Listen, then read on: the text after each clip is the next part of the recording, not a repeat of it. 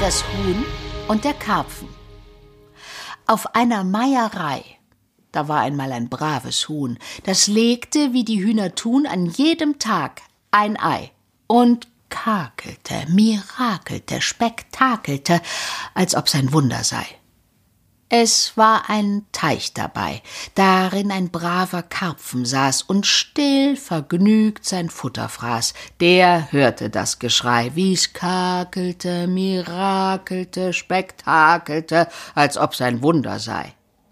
Da sprach der Karpfen, Ei, alljährlich leg ich ne Million und rühm mich des mit keinem Ton, wenn ich um jedes Ei so takelte, mirakelte, spektakelte. Was gäb's für ein Geschrei?